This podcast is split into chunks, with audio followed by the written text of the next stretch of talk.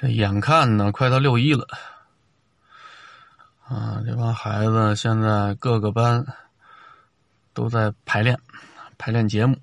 据说六一的时候，嗯，学校要组织一个歌咏比赛，正好赶上建党一百周年嘛，啊，庆祝一下。往常歌咏比赛都是五月份，我记着啊，好像叫红五月歌咏比赛。不知道怎么今年这个晚红了一个月。以前我们这点叫米粮库小学的时候吧，六一节活动呢还算是比较丰富的，因为我们学校就挨着北京市少年宫，啊，原址的北京市少年宫啊，在景山旁边这儿。过六一节最好的俩地方，一个是北京市少年宫，一个是儿童活动中心。啊，北京市少年宫里头。都是古建，一进去之后呢，那种历史底蕴，啊，那种皇家的宫殿，啊，人文的气息呢扑面而来，而且这个地方建国之后，就一直是少年儿童的乐园。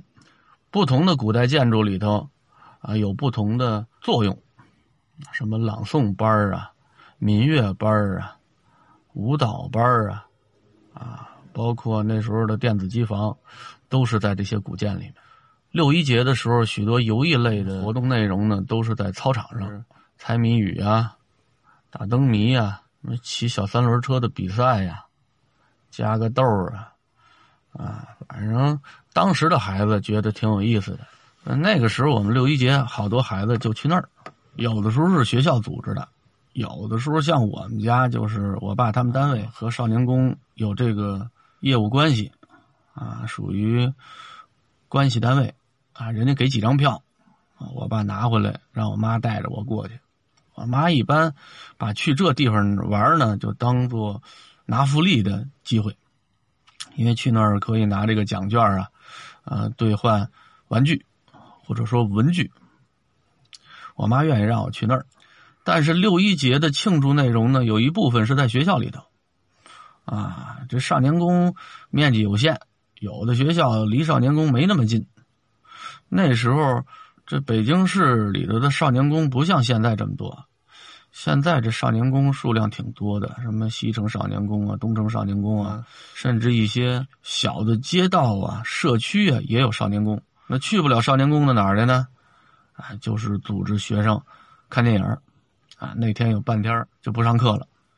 有的是学校。包车，啊，大公共汽车拉着去什么红楼啊，呃，胜利啊，啊，或者中直礼堂啊，地质礼堂去过没有？好像地质礼堂去的少，反正就是说去这些地方，啊，去看电影去。我们学校看电影的次数和别的学校比呢，就少一些，啊，我们去少年宫多，因为我们离着少年宫近。你要说像西四那边的好多学校，他们看电影的多。啊，六一的时候，电影是首选啊，因为什么？胜利电影院、红楼电影院都在西四那边，啊，溜溜达达就过去了。那个时候包车，你甭管是春游还是去看电影，不是特别容易。像我们班那时候班里有一同学，啊，后来也和我一块蹲下去了，个儿啊挺胖的。他妈原来是三零五车队的，三零五车总站以前就在米粮库胡同对面。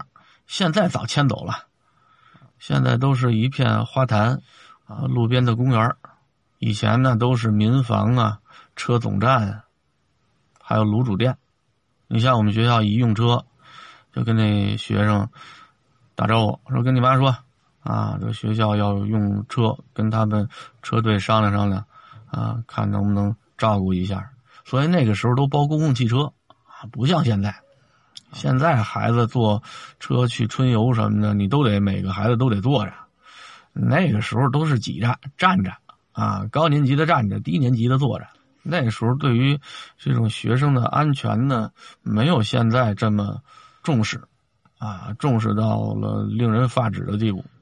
去电影院看电影啊，总比在班里看老师强啊。甭管什么电影，是那个时候看过什么呀？《小刺猬奏鸣曲》。啊，闪光的彩球，还有什么我忘了，反正反正都是儿童片啊，专门给小孩拍的。一般这种影片呢，都是在六一节的时候上映。只要你说不上课，这孩子你让他干嘛都行。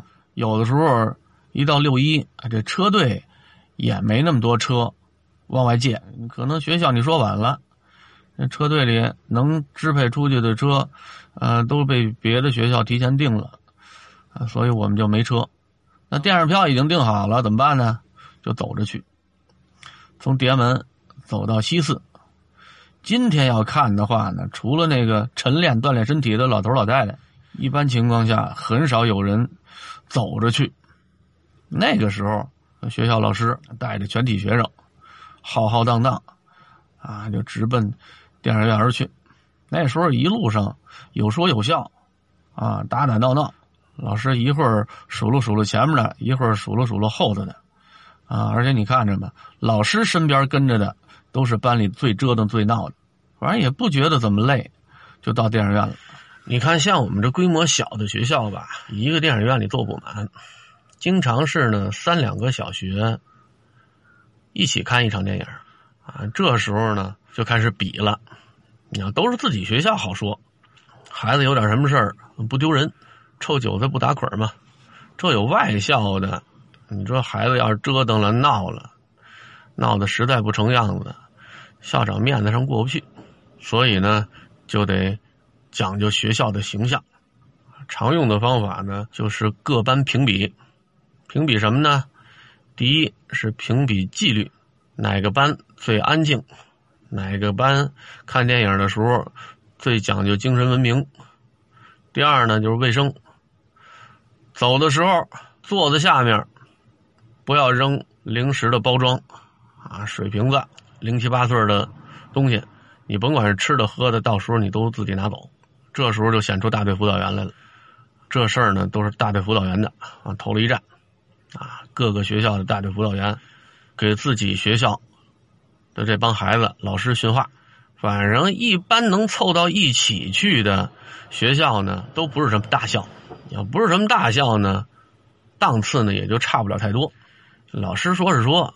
孩子该折腾还是折腾，到最后呢也评比不出来什么。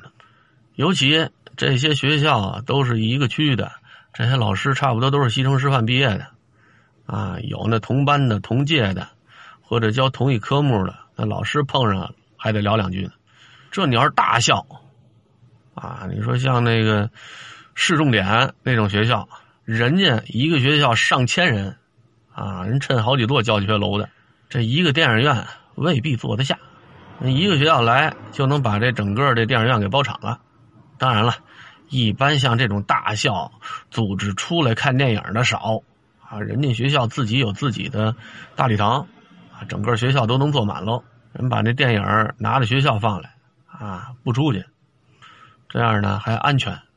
要不然你这路上走这一道过马路啊，体育老师、班主任啊结成人墙。拦着这帮骑自行车的、开汽车的，等着这帮孩子乌乌泱泱的过马路，又麻烦又危险。哎，在自己这大礼堂里头，有点什么事儿啊，看个电影，搞个六一文化汇演，也露脸啊，也能代表学校的特色。但是当时我们上学那时候，不少大校还是能有机会外出看电影的。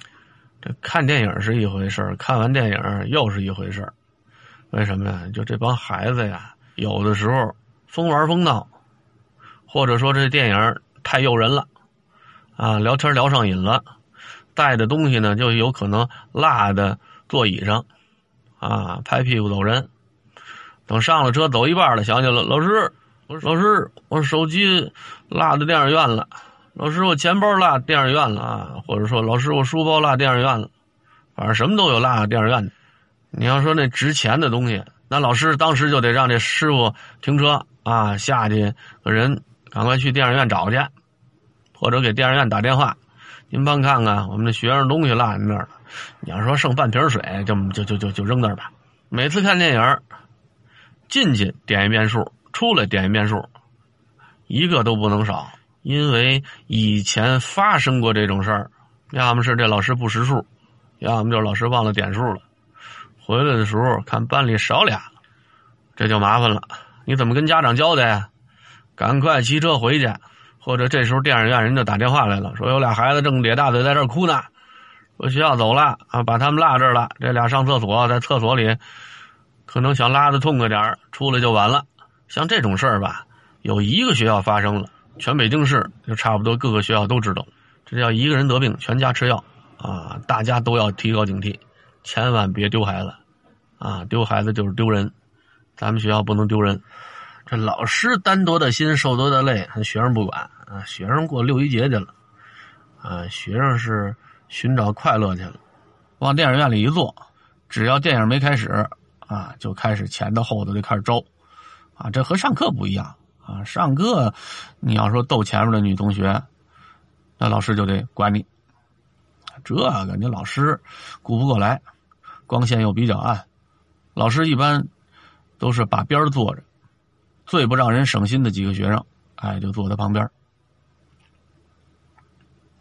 可是边上呢，就这么几个地方，啊，有的班里不让省心的太多了，啊，反正没挨着老师坐的那个，就心中有小小的窃喜，下面做个小动作呀，薅一把前面女生的头发呀，尤其是一关灯，片头一出来的时候，啊，大家都很兴奋，啊，电影要开始了。以前放电影的时候用那种老的胶片，不知道现在是不是还用了啊？现在有的电影院应该是不是用胶片了？用老胶片呢？有时候这卷放完了，换下一卷换的时候呢，有一空档期，头里是一个大白屏。哦，这帮孩子一个个的把手举得高高的，后头那个光打过来就能把自己那手那影儿打在那个屏幕上，觉得特别兴奋。这时候老师呢也管不住，谁让你电影停了呢？等一会儿第二卷装上之后又接着演，这时候孩子才能安静下来。有时候这电影吧，有的孩子看过了，或者呢，在老师旁边坐着实在太难受。老师，我上厕所去。一个上厕所的能带走一片。老师，我也上厕所啊。一般上厕所的呢都是兴趣爱好相同的啊，这几个凑一波去。老师有心。想不让他去，啊，可是呢，又怕他在这折腾，去去去吧，啊，老师也不能跟着，因为这会儿还那么多孩子在这儿呢，还得顾着大多数。啊，这孩子上厕所可高兴了，啊，可以脱离老师的监管，啊，这上厕所的一道眉飞色舞，啊，连说带唱，那你外头怎么折腾，到最后你还得回去坐着去。就说小孩吧，他可以发现一切可以让自己放轻松的机会，充分的利用它。你看他学习吧，他不会把时间，啊，这么合理的使用的，啊，边边角角的时间都利用上。他小便的时间盯上一泡大便的时间了。